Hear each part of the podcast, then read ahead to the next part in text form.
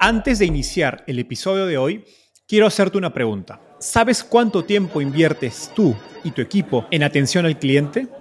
En el mundo de las startups, donde cada segundo cuenta y cada cliente es importante, Zendesk se convierte en tu aliado perfecto. Es como tener un equipo de superhéroes de atención al cliente a tu disposición. Zendesk es una plataforma omnicanal que integrará todos tus canales de comunicación como WhatsApp, email y redes sociales en un solo lugar. Gestiona tickets, ofrece una gran experiencia, aumenta tus ventas, pero sobre todo Construye relaciones cercanas con tus clientes gracias a Zendesk. Como beneficio exclusivo por ser parte de la comunidad startupeable, podrás probar el CRM de Zendesk completamente gratis por 6 meses. Y si decides continuar, tendrás 15% de descuento en tu primer año de contrato. Lo mejor de todo es que Zendesk escala de acuerdo a tus necesidades. Desde la oficina prestada donde empezaste hasta la compañía global que quieres construir. Compañías globales como Slack, Shopify y Airbnb confían en Zendesk para su atención al cliente. Ahorra tiempo, dinero y mantén felices a tus clientes.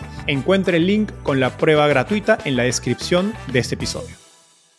Una de las principales razones por la que los inversionistas no invertimos en una compañía es el tamaño de mercado. Por eso hoy invité a Adriana Suárez, socia de Matterscale Ventures, para conversar sobre cómo medir el tamaño de mercado, cómo comunicarlo a inversionistas y qué peso juega el mercado versus el equipo en una decisión de inversión. Matterscale es un fondo que invierte en startups que ofrecen servicios de alta calidad y accesibles para la mayoría, y su portafolio incluye compañías como Undoc3, Torre y Aprende Institute. También hablamos sobre cómo Adriana se inició en el mundo de la inversión ángel, llegando a invertir en startups como el unicornio colombiano Avi, y cómo ha evolucionado su forma de evaluar startups al pasar de invertir dinero propio a invertir el capital de un fondo. Gracias a Fernando Fabre de Matterscale y a Carlos Andrade de Manzana Verde por su ayuda para preparar esta gran entrevista. Hola, mi nombre es Enzo Cavalier y soy un convencido de que el emprendimiento en tecnología es una oportunidad histórica para resolver los problemas más urgentes de Latinoamérica. En este podcast conversamos con emprendedores e inversionistas de las startups más impactantes de nuestra región para descubrir cómo se idearon, escalaron y levantaron venture capital para solucionar problemas tan grandes como la educación, las finanzas y la salud. Recuerda visitar www.startapeable.com donde encontrarás todo un ecosistema de recursos para tu camino startup. Hola Adriana, ¿qué tal? Bienvenida al podcast. Hola Enzo, un gran gusto estar aquí. feliz de tenerte. Adriana, empecemos con un poco de, tu historia. Cuéntanos cómo llegaste al fascinante mundo de las startups y también al mundo del venture capital. Bueno, mi, vinculación al mundo del emprendimiento lleva un poco más de, nueve años, casi diez eh, inclusive. Eh, yo vengo de una familia emprendedora, estudié administración de empresas en, en una universidad en Colombia, chica, que se llama CESA, de cada business y por cosas de la vida terminé en el mundo público. Yo cuando me gradué en el año 97, 98, me fui a vivir a Francia, volví y dije, tengo que aportarle a mi país y por eso decidí entrar a trabajar en el sector público pensando que iba a ser un trabajo de un año. Y estando ahí em, fue mi primera aproximación al mundo de emprendimiento. Tuve la oportunidad de trabajar con una ministra de Comercio, Marta Lucía Ramírez, eh, y en ese momento no se hablaba ni de emprendimiento, pero yo tenía un negocio de collares, yo hacía collares y eh, los vendía y me, me, compraban muchísimo y ella un día me dijo, ¿por qué no me ayuda creando un programa de emprendimiento eh, para ayudarle a los jóvenes a tener una opción de empleo? Y entonces ahí hicimos un programa que se llamaba Jóvenes Emprendedores y después de eso nunca más volví a hablar de emprendimiento hasta el 2013 que me vinculé a Endeavor eh, y fui la directora de Endeavor en Colombia durante siete años, que fueron fascinantes eh, para, para el desarrollo y, el, y fue una época espectacular para el desarrollo del ecosistema emprendedor en Colombia. Así que ese fue mi, mi y desde ahí, digamos, 2013, enero de 2013 hasta hoy he estado vinculada. En el año 2015 empecé a hacer inversiones Ángel, eh, junto con mi marido lo empecé a vincular como mentor de Endeavor y ahí nos dieron ganas de, de arrancar a hacer eh, inversiones, hicimos un portafolio interesante eh, y bueno, y 2019 decidido retirarme en Endeavor para sumarme al equipo con mis socios de, y fundar Marescape. Genial. Antes de, digamos, de, ir al, a lo de hoy, digamos, lo que estás haciendo hoy en tu carrera en Matter Scale, me gustaría profundizar un poco en la historia de tu carrera. Em, has, creo que has trabajado en una, digamos, en una diversidad de lugares relacionados al emprendimiento. Primero el sector público, luego Endeavor, que es una ONG, y ahora estás del lado privado, digamos, con el fondo de Venture Capital. ¿Cómo ha evolucionado tu mirada acerca de la oportunidad de apostar eh, por emprendimiento y en sus diferentes facetas, ¿no? pequeños negocios, exportación, tecnología, como motor de desarrollo de, digamos, de las economías de la región? Mira, ha sido una, bien interesante porque efectivamente yo creo que eh, desde, desde esa época del año 98 que cuento, em, yo era una convencida de que el emprendimiento era una, o es uno de los principales motores de desarrollo económico de cualquier, de cualquier país. Entonces, lo que sí es cierto es que eh, la mirada se ha venido y, un poco la, transformación se ha venido dando más en, la medida en que la tecnología empieza a tomar un, papel fundamental en el entendimiento de, y en la posibilidad de incorporar tecnologías en cualquier nivel, cualquier modelo de negocio, cualquier segmento de industria.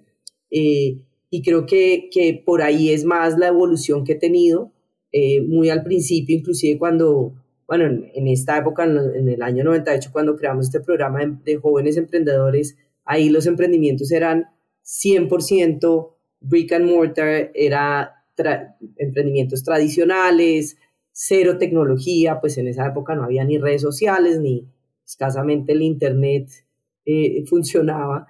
Entonces, que eran modelos bien poco escalables eh, y lo que sí ha, he visto, y digamos, mi gran evolución y, más hoy que, que, invierto en startups, es que la tecnología es un enabler fundamental para lograr la escalabilidad eh, de, los negocios y lograr crear negocios de, mayor impacto. En una entrevista anterior, eh, y ahorita lo has mencionado también, cuentas con emoción cómo tu rol en el programa de, digamos, de gobierno de jóvenes emprendedores y exportadores y cómo veías que habían miles de personas jóvenes yendo a sus charlas y eventos en varias ciudades de Colombia. ¿Qué lecciones aprendiste durante esta etapa acerca de cómo atraer jóvenes eh, latinoamericanos a emprender? Pues mira, eso fue pues una época eh, interesante. En, esa época, pues año 98, como, como mencionaba, no había ni política de emprendimiento, ni, ni estaba casi que bien visto que la gente tomara como opción de vida el emprendimiento. Entonces, realmente, eh, yo sí creo que en, en, su momento, Marta Lucía, como ministra de Comercio, fue visionaria en pensar que, impulsar el emprendimiento podía ser una opción interesante eh, de generación de empleo, de apoyar eh, opciones que en la mayoría de los casos en, América Latina los jóvenes son los que tienen el, sufren más para, para conseguir empleo. Entonces, en ese momento, eh, yo creo que algo interesante que vimos era, era pues uno era un programa que, se basaba en ayudarle a los eh, emprendedores o a las personas que querían emprender a crear un plan de negocios, algo que hoy obviamente ni siquiera se propone, eh, pero ese era el objetivo, era ayudarles a desarrollar su plan de negocios y los acercábamos a un grupo de mentores, eh, que en ese momento los llamábamos como consultores o, o personas que, que, podían era más como acompañar y eran grandes empresarios. Cogíamos a los grandes empresarios del país y les pedíamos que nos donaran algunas horas para acompañar estos, estas compañías. Y fue interesante, y habían, eh, me acuerdo, convocábamos sobre todo por radio, o sea, no habían redes sociales, entonces era prensa y mucho eh, se hizo a través de radio y me acuerdo ir a eventos de por lo menos 4.000, 5.000, 6.000 jóvenes que estaban sentados en auditorios gigantescos eh, queriendo escuchar de, emprendimiento. Eh, y hay historias también bien bonitas. Me acuerdo un joven en una población muy lejana que se llama Caloto, Cauca, al sur del país, eh, haciendo un negocio de anturios con su comunidad. o alguien que desarrolló, me acuerdo, una cama eh, una cama que se podía levantar y, y la respuesta era impresionante. Ahora, como, como describes e, en esa, digamos, en esa época, años 90, estoy seguro que también por parte de los 2000, el emprendimiento era visto como, más que como, una, como la alternativa número uno, era como la alternativa para los que no tienen empleo. ¿Cómo has visto eso evolucionar? Sobre todo, creo que a lo, largo, que es algo que he escuchado mucho en, tus entrevistas y tu forma de, digamos, de comunicar, con un enfoque no en la, en la, parte de arriba de la pirámide social, sino a lo largo de ella, ¿no? Mira, pues la verdad es que después, eh, y de hecho cuando empiezo a trabajar en, en Endeavor en 2013, que también en ese momento ya había un grupo de emprendedores, algo en tecnología, pero todavía muy novedoso. En ese momento estaba, por ejemplo, en la red de Endeavor en Colombia, habían 18 compañías nomás. Dentro de esas estaba, digamos, las más tradicionales, que era un, un Bodytech, pero las más, las más disruptivas era, por ejemplo, PayU o pagos online en ese momento, que también fue supremamente innovador. Em, eran compañías que, que, ya empezaban a, pues, digamos, la tecnología eh, era algo significativo, digamos, en el modelo de negocio. Me acuerdo inclusive eh, domicilios.com eh, en 2014 tal vez, cuando, cuando lanzan 2013, por ahí, 2014. Eh, em, empezó, empezó digamos, con el auge de, los pedidos a domicilios online. Entonces, digamos que en ese momento sí hubo un cambio importante desde la perspectiva de eh, eh, un trabajo de, influenciar la mentalidad y cultura de, los jóvenes, eh, de hacerlos pensar mucho más en grande, de hacerlos ver que era importante transformar modelos de negocio en 2003 empezamos a hacer, impulsar el desarrollo de programas eh, de aceleración. Em, en Endeavor creamos, por ejemplo, en Endeavor Colombia fuimos el, contratados por Telefónica para desarrollar el programa de Guaira. y el primer programa, la primera versión de Guaira, la diseñamos nosotros y la operamos desde Endeavor para Telefónica. Em, nos tocó casi que, me acuerdo, eh, buscar entre debajo de las piedras mentores que entendieran de tecnología. Entonces eran muy escasos y casi que la mayoría eran, em, eran los mismos emprendedores que han emprendido en tecnología. Y así poco a poco empezamos a, crear un, un, cambio, digamos, de cultura que además se sumó a algo que el gobierno en el año 2012, pues con el, el nacimiento de Impulsa y con el nacimiento de estas otras organizaciones empezó a impulsar también, y yo creo que fue fundamental, es era, era traer, digamos, ustedes nuevas, eh, era empezar a impulsar el, el, pensamiento hacia el emprendimiento. Empezó a hablarse política en pro del emprendimiento, se empezó a hablar de Silicon Valley. Y yo creo que algo que, que Endeavor trajo, que, que fue fundamental, era este, este tema de eh, la importancia de crear modelos de rol. Y eso fue algo que nosotros eh, impulsamos muchísimo y era necesitamos modelos de rol para que inspiren a otros emprendedores. Y eh, creando y, logrando visibilizar estas historias es que vamos a poder demostrarle a otros emprendedores que es posible eh, emprender y que es posible emprender en grande. Y ahí pues nace, y, un poco eso pues es, es el resultado de, de lo que hoy vemos, el caso del famoso Rappi Mafia, donde ya hay más de 100 compañías que se derivan, digamos, de empleados, exempleados, eh, fundadores y, demás que salen a emprender eh, y que de, alguna manera este Rappi Mafia viene mucho de, de esta historia de PayPal, de esta historia de lo que sucede en Silicon Valley en los años 50, en fin. Entonces yo creo que esto eh, eh, que Endeavor siempre buscaba inculcar es busquemos modelos de rol y tratemos de generar ese efecto multiplicador que es así como se crean los ecosistemas de emprendimiento. Hablando de modelos de rol, durante tu etapa, durante tu etapa en el gobierno trabajaste como secretaria privada de Marta Lucía Ramírez, a quien mencionaste, quien fue ministra de Comercio y eventualmente se convirtió en vicepresidenta de Colombia hasta hace, hace poco tiempo y has contado cómo ella marcó tu carrera profesional. ¿Qué aprendiste del rol de, de un CEO o de un modelo de rol en términos de liderazgo, valores, gestión de personas? Realmente en esos cargos pues hay una cantidad de tomas de decisión y, de roles importantes eh, y yo era bien joven, pero yo creo que de las cosas que yo más aprendí que caracterizan parte de mi, de mi perfil de liderazgo fue la disciplina, o sea, yo siempre he creído que las cosas fáciles, pues, digamos, al final del día, el que, el que trabaja poco y, y no se esfuerza, no es que le vaya mal, pero le va como, como le va. Entonces yo, yo sí creo que la, el trabajo, el, ir un poco, el extra mile, el ir un paso más allá de lo que le tocan, eh, cuestionarse, eh, nos fue bien en esto, pero ¿qué podríamos hacer mejor? Y siempre estar buscando esa oportunidad de mejora.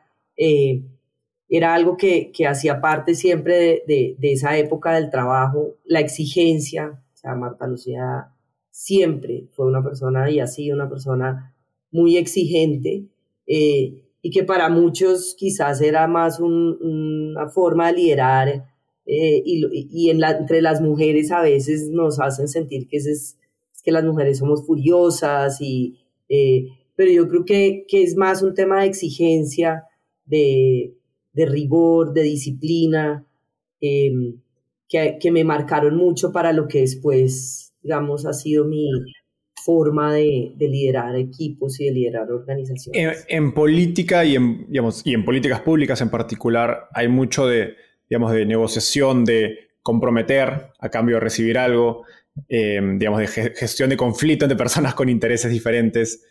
¿Cómo, digamos, qué tanto esa experiencia trabajando con ella ha influenciado la manera en que hoy trabajas con tu equipo, con emprendedores? No, pues todo. Además, yo después fui negociadora de Colombia en negociaciones comerciales, tuve que, que viví en Suiza cuatro años en Ginebra como, como negociadora de Colombia ante la Organización Mundial de Comercio. Estos eran negociaciones multilaterales, pero nosotros éramos una misión muy pequeña, éramos cuatro funcionarios y el embajador, y yo tenía a cargo todas las negociaciones de servicios eh, para Colombia. O sea, bajo mi cargo estaba y era lo mismo, una época diferente donde los, el equipo negociador en, Colombia era pequeño, en ese momento se estaba negociando el TLC con Estados Unidos al mismo tiempo. Entonces digamos que había que atender cosas y, y efectivamente parte de lo que aprendí es, uno, las relaciones eh, y, y, la importancia de, de, cada una de las personas y, y, lo valioso que y lo que significa, digamos, aprender a valorar a diferentes personas. Eh, diferentes culturas y, demás, y, tener que aprender a conciliar, a llegar a, a ceder eh, hasta cierto punto en, cosas que, que, se pueden ceder, en otras, digamos, eh, plantarse en una posición y de ser necesario argumentar hasta lograr convencer al, al resto. Y yo creo que eso es parte de lo que eh, hoy me caracteriza también y de lo que hoy hacemos en el trabajo con, con mis socios en, en, el fondo cuando tenemos que tomar decisiones de inversión, por ejemplo. De, de hecho, Fernando Fabre, tu socio, nos dijo que uno de tus principales digamos, poderes o, cualidades es poder estar en desacuerdo y comprometerte a la vez. Eh, y que cuando estás en desacuerdo con una decisión lo expresas, pero al minuto de tomar esta decisión estás comprometida en trabajar con ella creo que esa capacidad de, digamos, de, poner los egos por debajo del equipo es clave en la gestión de equipos, sobre todo en, en startups donde hay gente tan talentosa y, con ganas de, digamos, de comerse el mundo. ¿De dónde nace esta habilidad y, cómo la practicas? Pues yo creo que viene un poco de, de mi experiencia, de, de, esa experiencia de tener que de aprender a ceder y a... Y, a, y, yo creo que al final si uno ya toma una decisión, pues hay que stand, stand for it y, y moverse hacia adelante eh, creo que en, esta labor nuestra de, de, tomar decisiones y evaluar compañías, en, alguno, en, en, muchos casos no vamos a estar todos de acuerdo. Eh, en, en, en, varios sí, en, en algún, y es el, lo ideal es que todos estemos 100% de acuerdo con la decisión que estamos tomando, pero en algunos casos ese no, eso no pasa. Eh, pero lo importante es que si al final la decisión que se toma es continuar aprobar una decisión o no aprobarla. Creo que lo importante no es quedarnos en el pasado y, y, recalcar el por qué yo tenía razón, yo les dije, sino al contrario es eh, mirar para adelante y, apoyar la decisión que se tomó. Entonces yo creo que esa ha sido eh, una característica mía y creo que en general yo diría que nosotros en Scale somos muy así y eso nos ha permitido tomar decisiones con muchísima madurez, eh, a veces decisiones muy complejas, pero que nos han permitido hoy apoyar y no, y no estar refregándole a los demás por qué lo hicimos o por qué no lo hicimos sino al contrario, mirar cómo, qué aprendimos de la decisión que tomamos. Hablando de, digamos, de, apoyar uno de tus emprendedores eh, digamos, invertidos, me contó que eres muy buena conectando. Eh, y dicen por ahí que si nos sentamos en un café eh, en cualquier calle o lugar que sea en Bogotá van a pasar 10 minutos y alguien por allí te va, te va a saludar. ¿Cuál es tu secreto? ¿Qué crees que, que, haces genuinamente diferente al resto que te permite construir una red de contactos tan extensa y cercana a ti? Pasé por tres colegios, no tanto por vagas, sino por temas coyunturales.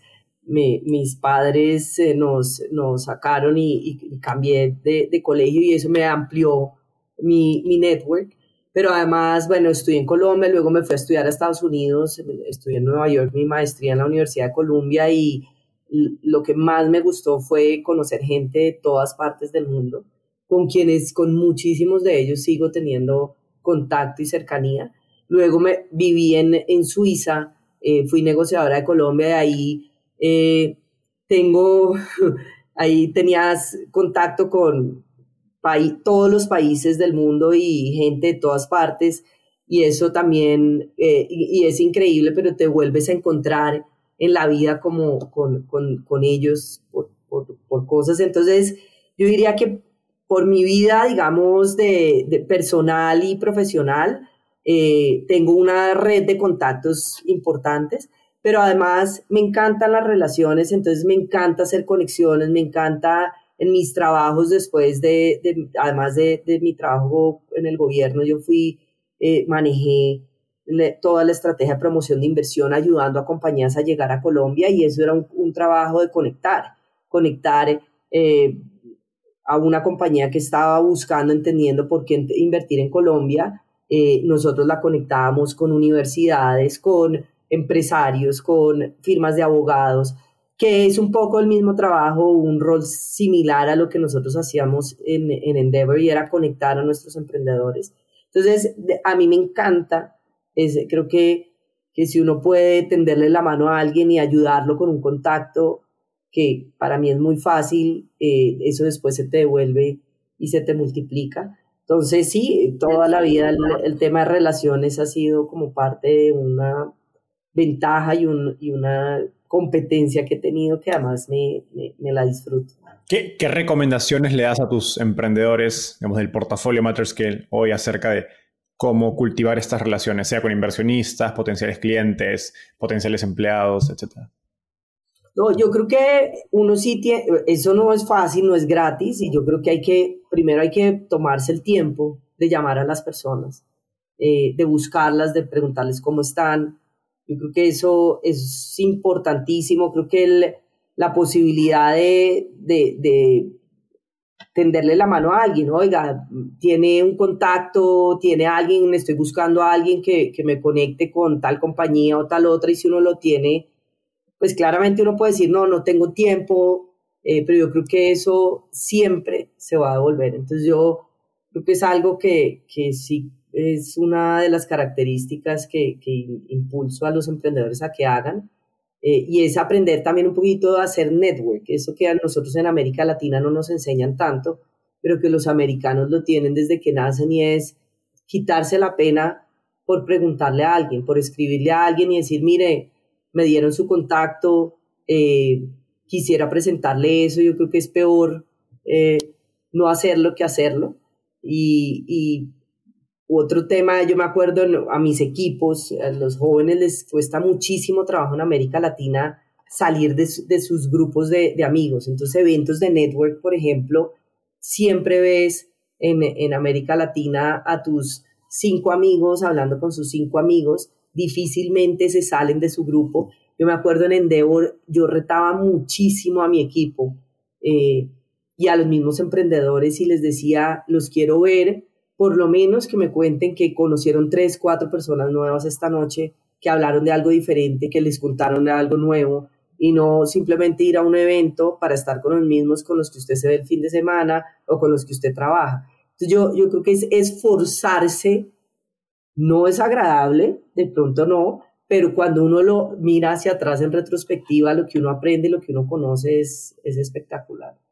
Entonces yo sí incito muchísimo a mis equipos a que hagan, hagan ese esfuerzo. Les, les cuesta trabajo, sobre todo a los más jóvenes.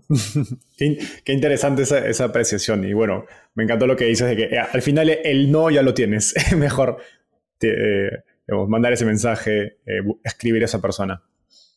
Adriana, ahora me, me, gustaría digamos, profundizar en tu carrera como, como inversionista, tan inicialmente del lado de inversión ángel, y más recientemente como, digamos, socia de un fondo de Venture Capital. En 2015 empiezas a invertir como ángel, como nos contabas, y hoy creo que tienes un portafolio de más de 10 inversiones, eh, incluyendo a tres de las mejores startups colombianas, así que muy, muy buen, eh, digamos, tasa de, digamos, de, de, acierto, eh, que incluyen a Avi, que es uno de los unicornios colombianos, Symmetric y Bolt, que son dos compañías que van muy bien y a cuyos emprendedores hemos tenido en el podcast. Primero cuéntanos qué te llevó a hacer tu primera inversión ángel eh, y también cuáles han sido los aprendizajes más importantes eh, en, ese, en ese sentido. Bueno, pues esto arranca un poco en el 2015 cuando desde Endeavor empiezo, a ver, empiezo a ver éxitos en, en, en, los emprendedores colombianos. Ya tal vez Rappi, Rappi lo seleccionamos en Endeavor en 2015 y empezamos a ver toda esta evolución, ya habían algunos otros emprendedores, Platzi empezaba a tener eh, buena, buena visibilidad eh, más allá, digamos, de su comunidad. Teníamos a, nuestros amigos de, de domicilios.com habiendo ya hecho un exit. Entonces, digamos que yo empezaba a ver que, que en Colombia habían emprendedores muy buenos, donde nosotros desde Endeavor ayudábamos significativamente desde diferentes aspectos, en conexiones, en mentoría, pero que a la hora de la verdad no teníamos como ese skin in the game eh, real y que veíamos pasar esos éxitos sin, sin tener mucho más eh, de donde, pues fuera de, alegrarnos como siempre nos hemos alegrado, pero, pero donde uno dice, oiga, yo hubiera podido participar con algo en, en esto. Entonces, con mi marido, a quien lo involucré, eh, como mentor eh, desde el principio en Endeavor empezamos a pensar en, en hacer una location, inclusive vendimos nuestro apartamento, dijimos en vez de, de poner esa plata a rentar o a comprar otro apartamento, dediquemos estos recursos y estos ahorros, invirtamos esto en, en, en inversiones ángel. Hicimos un portafolio y digamos con, con algo, un poquito de disciplina, nada muy, muy estructurado, pero sí con una location que, dijimos, a esto es lo que vamos a gastarnos en. Entonces así empezamos. Em, y la verdad es que yo tenía la muy buena suerte que muchos de estos emprendedores espectaculares me acercaban y me decían, Adriana, estoy buscando, eh, voy a arrancar esta idea, me mostraban su primera idea, su primer PowerPoint, quiero que me des algunas recomendaciones, qué opinión tienes y conoces a algún inversionista que pueda estar interesado. Entonces ahí fue que, y así era como pues mm, poco a poco empezamos a acercarnos a y, empezamos a tomar decisiones de hacer inversiones en estas compañías a las cuales obviamente no me arrepiento y que hasta inclusive el día de hoy todavía les ayudo muchísimo e intento ayudar si puedo ya claramente pues compañías como Avivol pues son compañías que tienen equipos muy sólidos pero intento hablar de vez en cuando con ellos y, ayudarles eh, con, con, alguna cosa si, si, si lo puedo hacer. ¿Qué, aprendizajes eh, y quizás recomendaciones importantes has aprendido en esta etapa em, para otras personas que quieran iniciarse en, inversiones ángeles? Bueno, yo, yo sí creo que hay que, un poco lo que decía, hay, yo, es importante definir un, monto y que, que, sea un monto viable por el cual uno quiere invertir y, y de alguna manera definir una especie de estrategia eh, y que no se vuelva algo oportunista. O sea, yo sí creo que en, en inversiones ángel y en inversión, esto es inversión de riesgo y como toda, toda inversión es una inversión donde hay que armar un portafolio. Cuando eres inversionista ángel no es muy diferente que si eres un fondo, en el sentido en que tienes que armar un portafolio. Una de cada 10, cada 12 compañías va a ser exitosa. Eh, es probable que un tercio de estas compañías se mueran en el camino y tienes que estar, digamos, dispuesto a que eso suceda. Entonces, lo que yo veo que pasa con muchos inversionistas que no tienen tan claro cómo hacer la inversión ángel es que invierten en la compañía de un hijo, de un amigo o de alguien que vino y les hizo un pitch espectacular. Hoy todos los emprendedores hacen pitch muy buenos, pero sin mucho entendimiento eh, terminan aportando y eh, luego se van y esperan eh, recibir su retorno. Entonces yo creo que hay que armar, pensar en que uno para ser inversionista ángel debe crear un portafolio. Y lo otro es que hay que, esto es Smart Capital y Smart Money al final, entonces el, el emprendedor está buscando personas que le aporten, que le aporten desde diferentes espectros. Puede ser conexiones, en ese caso yo soy muy buena en, eso y, realmente para ese momento, esa etapa, una conexión con un potencial cliente o con otro inversionista es fundamental. Puede ser producto, puede ser entendimiento de mercado, puede ser un consejo en un momento de, contratación de un empleado. Entonces uno se vuelve casi que y debería estar uno dispuesto a dedicar tiempo para ayudar a las compañías. Em, yo creo que esos son como, como mis principales aprendizajes.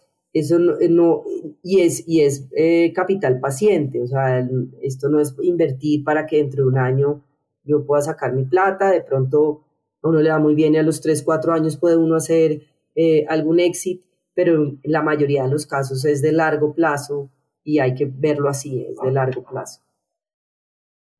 Cuando eres inversionista, Ángel, estás invirtiendo tu dinero que sí, dinero ganado con tu trabajo o en tu caso vendiendo tu, tu departamento, pero sigue siendo tu dinero.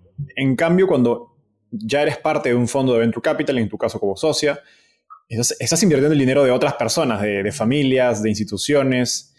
¿Cómo ha cambiado tu manera de evaluar inversiones y quizás tu apetito por riesgo al pasar de invertir, digamos, como ángel, tu dinero propio, a invertir desde un fondo?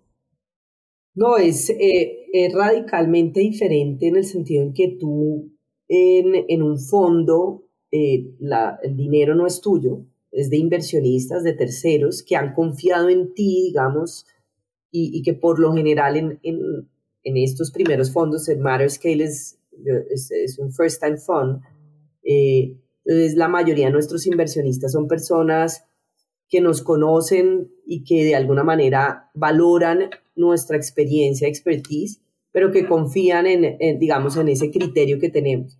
Entonces, tenemos una responsabilidad fiduciaria frente a estos inversionistas que cuando tú eres inversionista, Ángel, al final no, no, la tienes. Tú puedes invertir en cualquier eh, compañía, no tienes que hacer ni evaluación de ninguna especie, porque al final el dinero es tuyo y pues si lo pierdes, pues no, no pasa nada.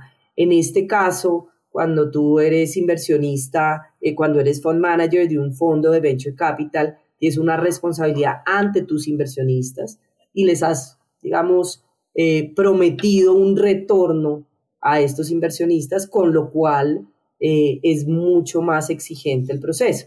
Y ahí que, que, ha cambiado o que cambia, digamos, yo ya hoy estoy, no estoy haciendo inversiones ángel porque tengo mi dedicación full time a Matterscape, pero eh, hoy, pues lo primero es que sí hacemos una evaluación, digamos, hay un proceso, un método eh, de, evaluación que va desde unas, unas sesiones de entender el modelo de negocio, de reunirse con el equipo emprendedor, de entender el modelo financiero, más allá que si se va a cumplir o no, es entender cómo piensa el emprendedor desde los números, eh, cómo está viendo su negocio, entender el tamaño de mercado.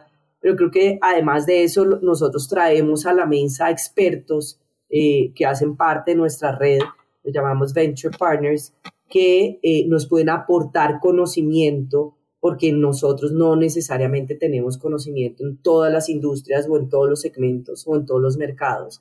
Entonces, en casi que en el 99% de las oportunidades que evaluamos, traemos por lo menos uno o dos de nuestros venture partners a que validen y evalúen y nos den sus insights. Siempre esos insights los tomamos como eh, input adicional. Y yo creo que lo más valioso es que somos cinco, cinco socios donde tenemos conocimientos diversos eh, y esa discusión enriquece muchísimo el proceso. Eh, al final nosotros invertimos en muy early stage, entonces a veces en una idea de negocio que está en un PowerPoint, pues no le puedes hacer mucho más análisis que, que el que le estás haciendo, eh, pero creo que esa discusión, esas diferentes visiones nos ayudan a tomar decisiones muchísimo más estructuradas, mucho más profundas, Matterscale tiene una tesis de inversión que personalmente me pareció muy, muy interesante, que consiste en invertir en emprendedores creando productos y servicios para la mayoría. Y creo que en Latinoamérica son pocas las startups que, he visto digamos, levantando capital enfocadas en atender las necesidades de, de esta población con menor poder adquisitivo o, como se dice en política económica, la, la base de la pirámide. Me pregunto, si, si la base de la pirámide es tan grande y tan desatendida, ¿Cómo explicas o interpretas tú que, tan pocas startups e inversionistas estén enfocándose en esta población? ¿Y qué oportunidad han visto ustedes? Porque por algo su tesis de inversión se está enfocando en eso. Sí, pues la, verdad es que cuando nosotros empezamos a crear la tesis de, y empezamos a pensar en, en, qué invertir eh, como equipo y, a definir nuestra tesis de inversión, encontramos que eh, había una oportunidad gigantesca en lograr eh, veíamos que todavía América Latina tenía, tiene unos altísimos niveles de desigualdad eh, y de inconformidad en la población que se traducen en, en gran medida en la falta de acceso eh, a bienes y servicios de calidad a costos equitativos. Y que si uno mira un poco hacia atrás, cuando miras tecnologías como, no sé, los teléfonos celulares, que hace 20 años eran costosísimos. Eh, ha llegado mucha inversión y, mucha competencia y hoy tú, yo puedo comprarme el mejor Apple y ese Apple lo puede tener cualquier persona en la población, digamos en general, el precio eh, ha tenido una caída significativa.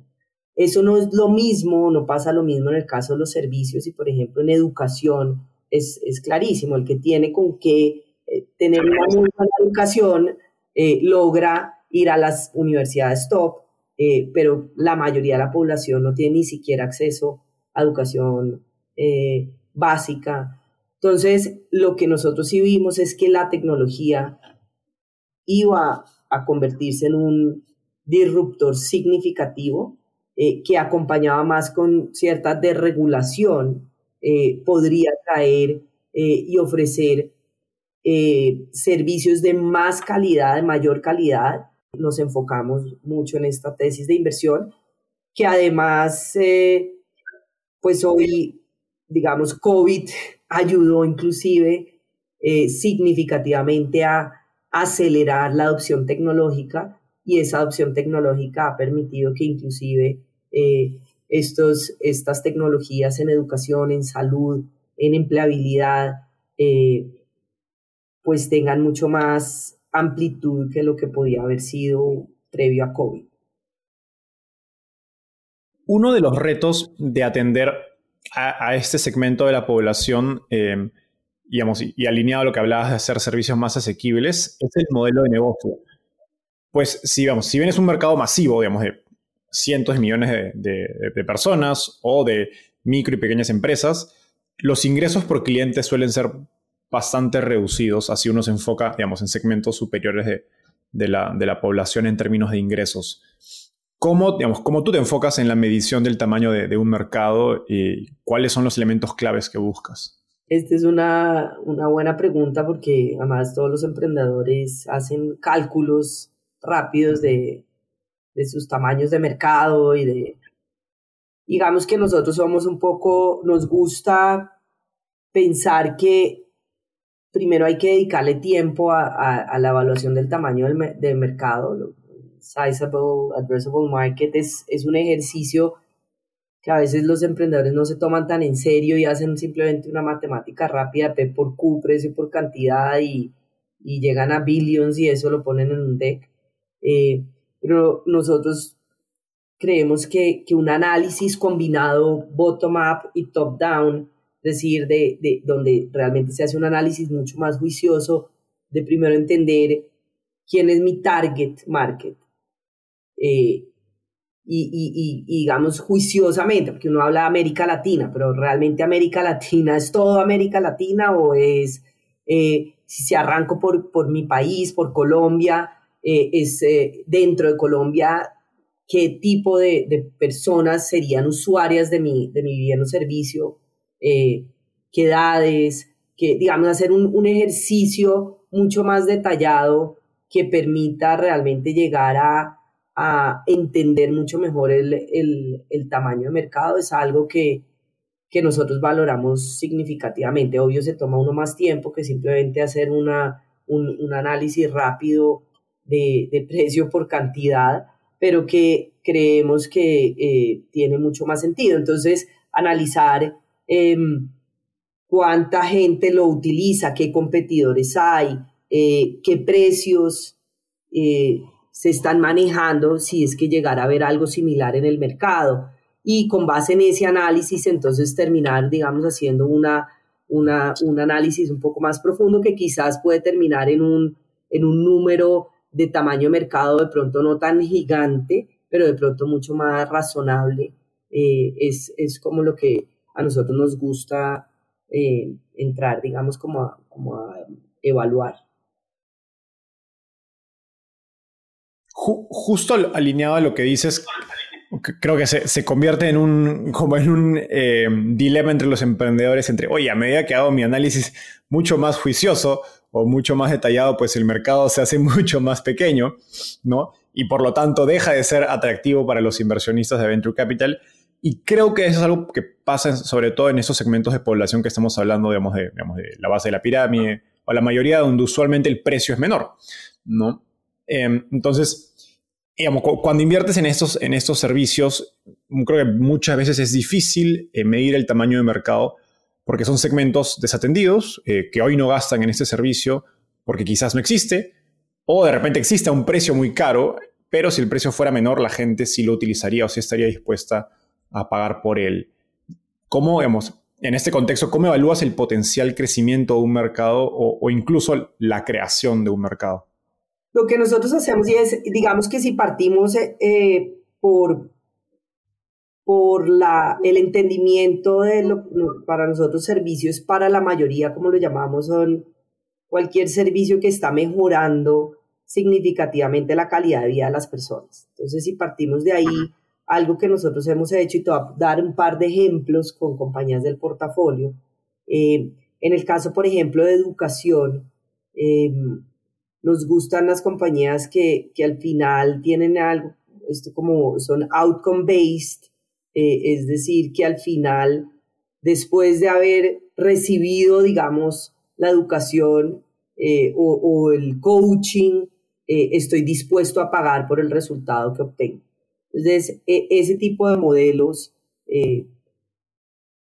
terminan siendo interesantes. Un caso, por ejemplo, el caso de Hunty, en donde Hunty es una plataforma que te ayuda a buscar empleo eh, o mejorar y, buscar el empleo, digamos, de tus sueños, pero, eh, y, el, y es el candidato o la persona a la que paga eh, por, por el servicio, ¿cierto? En ese sentido, al final del día, si el servicio es bueno, yo estoy dispuesto a, a pagar por, por, este, por este servicio.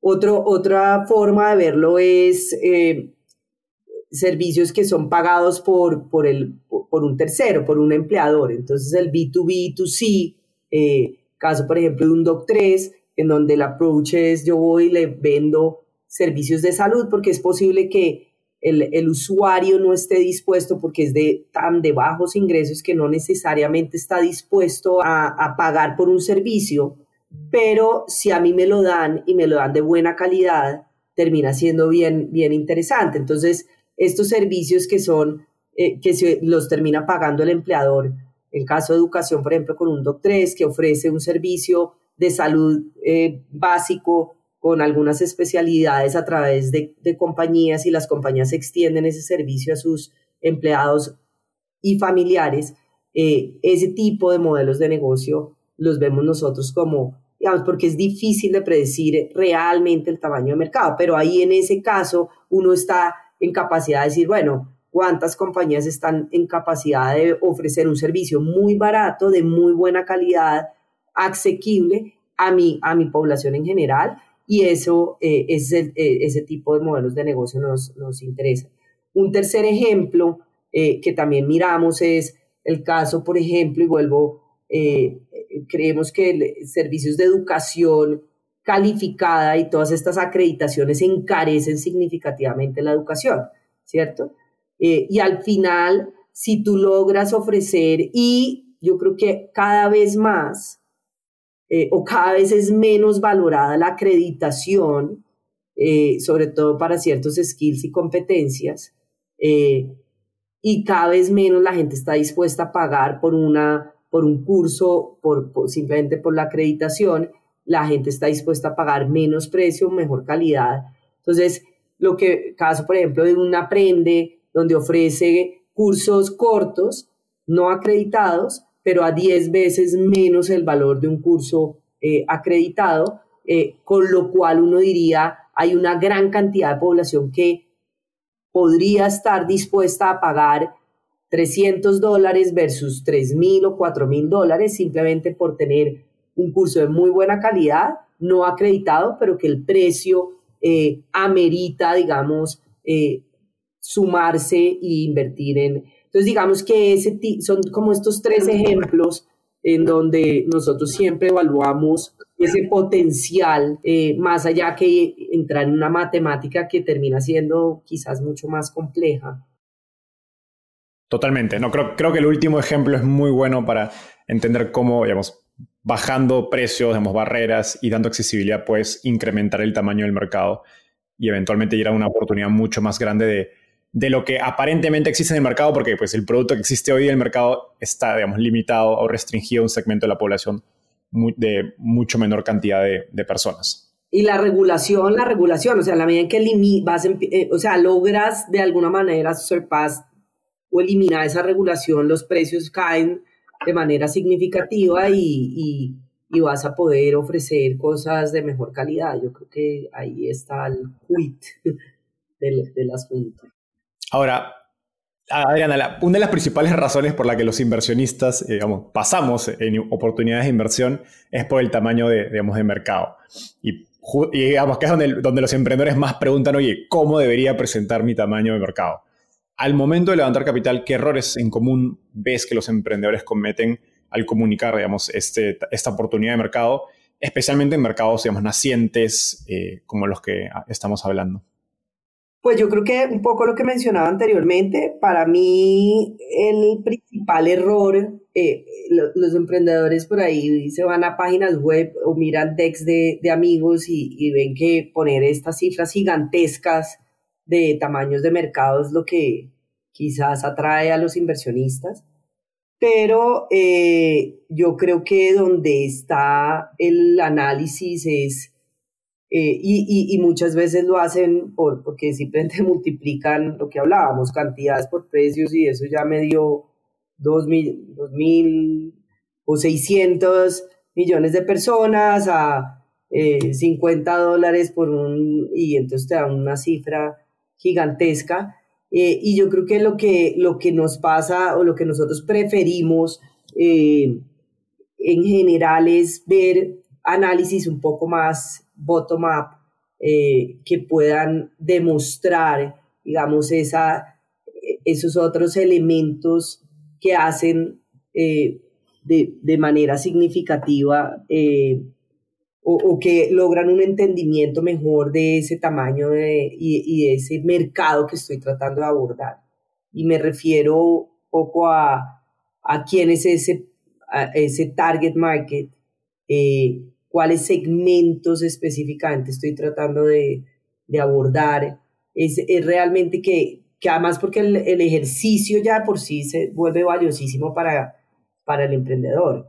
Eh, hacer un análisis mucho más bottom-up de, de, de, de, mercado termina dándole un mejor entendimiento al emprendedor del, de la problemática, de, de quién realmente termina siendo mi usuario y no simplemente una cifra que después no puede casi que ni sustentar en, el, en, en cualquier pregunta que, que, se le haga. Entonces yo sí creo que ahí es donde radica la mayoría de, de, de los, de los temas. De hecho, en, el caso particular de compañías que se dirigen a B2B, creo que los, emprendedores que hacen ese análisis bottom-up que mencionas terminan con una lista de, Excel sabiendo a qué clientes específicos tienen que buscar. Y les facilita mucho el trabajo porque ya saben, ok, equipo o el fundador que se dedica a ventas, vamos a escribirle en LinkedIn específicamente a estas empresas porque ya identificamos cuáles tienen el tamaño de empleados, digamos, están en el sector que nos interesa, cuáles están dispuestos a, a, probar más innovación, etc. Y se vuelve una estrategia mucho más... Exacto, y sales a entender tu competidor, sales a, o sea, al, al final del día, creo que es un ejercicio que cualquier emprendedor, mi recomendación es que lo debe hacer, más allá de si sale a buscar o no capital, porque es que al final te aterriza a exactamente eso. ¿A quién voy a ir a buscar? Eh, ¿Qué segmentos? ¿En qué localidades? Y puede que empieces de pequeño a grande, pero te da un entendimiento clarísimo de, de dónde está el mercado que tú estás eh, tratando de abordar. Muchos inversionistas dicen que la principal variable que evalúan es el equipo, que el mercado es secundario eh, y que los mejores equipos eventualmente encuentran los mejores mercados. La verdad es que a veces suena como un discurso repetitivo.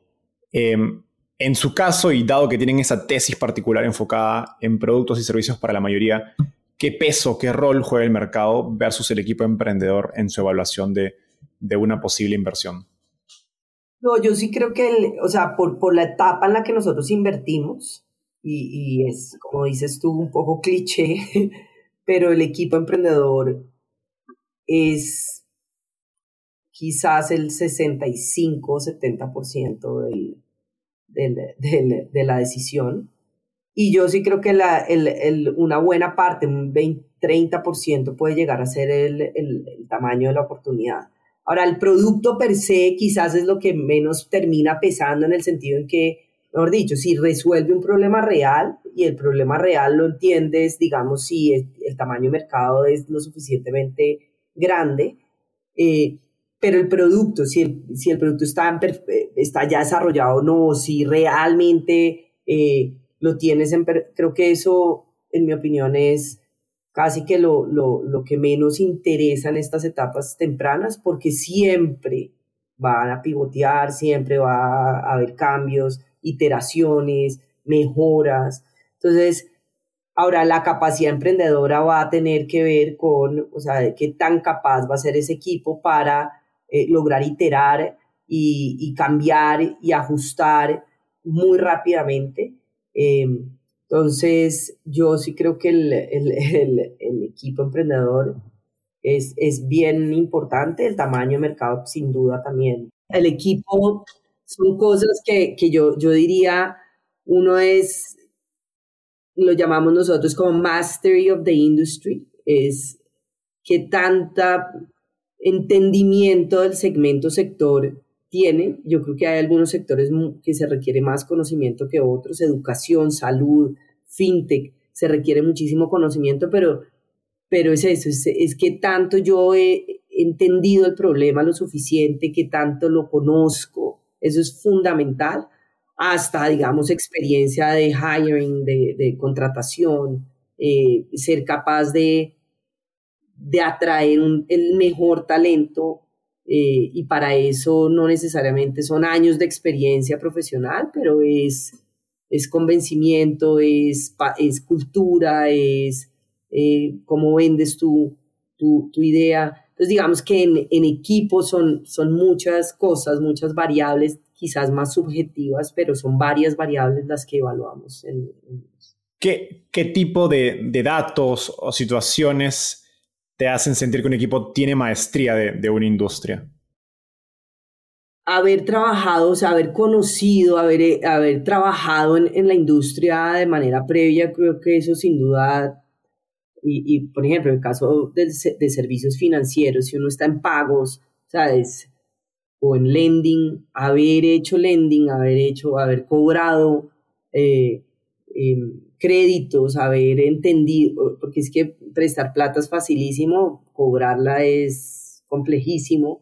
Entonces yo sí creo que, que alguien del equipo tenga buena experiencia en el sector, en la industria en la que uno está, yo creo que eso sí genera eh, algo de, de, importancia. Y yo creo que hay otro elemento y es la habilidad que tienen los emprendedores para, para generar conexiones. O sea, desafortunadamente, y a veces, hablando un poco, volviendo un poco a mi primer punto, pero muchas veces dicen es que hay una desventaja en los emprendedores que se gradúan de Stanford o de Harvard o de estas universidades top eh, frente a los que no.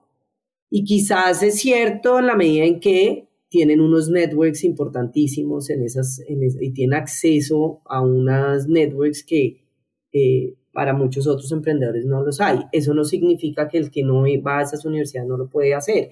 Y si uno mira el caso, por ejemplo, de Simón Borrero en Rappi, él no fue a ninguna universidad top en Estados Unidos, no se graduó de ninguna universidad top, pero supo la importancia que era crear relaciones y lo que hizo de manera muy eficiente y muy, muy bien hecha fue haber aprovechado esos networks y haber logrado llegar a conectarse con gente supremamente eh, relevante en el ecosistema que lo fue llevando eh, a, a, conectarse con otros inversionistas. Entonces esa habilidad de relacionamiento, en mi opinión, es clave para ser exitoso como emprendedor. Adriana, llegamos al segmento final de la entrevista. Este se llama ronda de tweets. Básicamente te voy a hacer una pregunta y me tienes que responder en menos de un minuto. Estoy lista, estoy lista. Estoy viajando de San Francisco a Bogotá. ¿Qué libro debería leer y por qué? Blitzscaling, eh, de Reid Hoffman.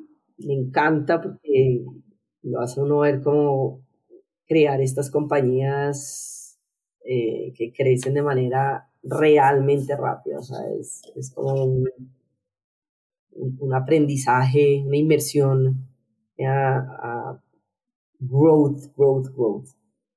¿Qué te gustaría cambiar del mundo de las startups en Latinoamérica? Los gobiernos.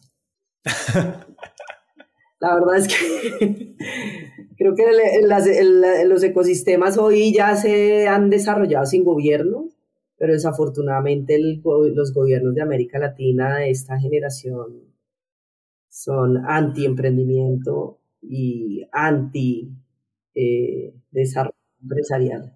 ¿Quién es una emprendedora o emprendedor en Latinoamérica al que crees que debería entrevistar y por qué?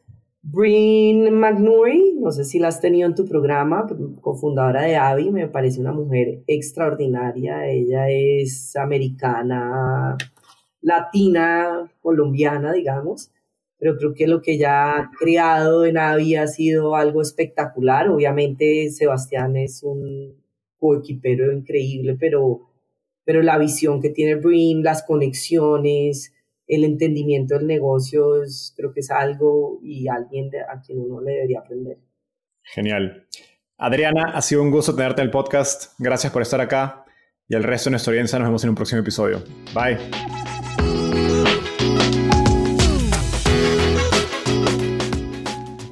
Antes de cerrar el episodio, quiero contarte que lanzamos el podcast Startupiable en 2021 y en menos de un año ya somos casi 10.000 personas que lo escuchamos cada mes y quiero seguir creciendo esta comunidad.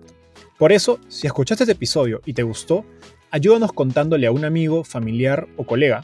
Suscríbete y déjanos un review en Spotify o Apple Podcasts. De hecho, me gustaría saber quién eres y por qué escuchas el podcast.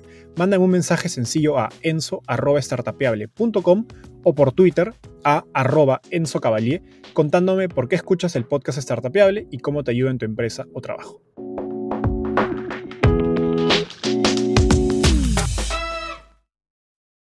Este es un podcast producido por Explora.